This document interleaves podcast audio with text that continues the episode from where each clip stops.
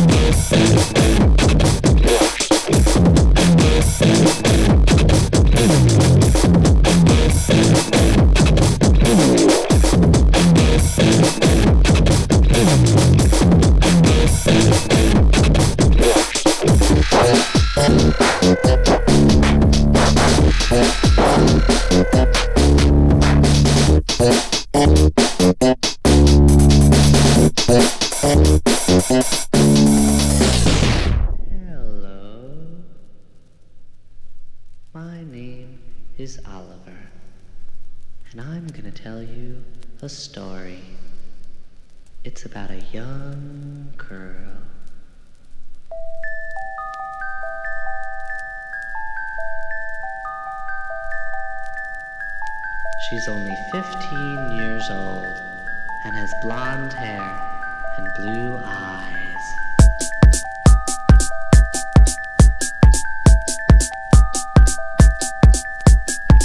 She lives with her parents in New Jersey and they love her very much. And one night, she and her friends decided they were going to come to New York City.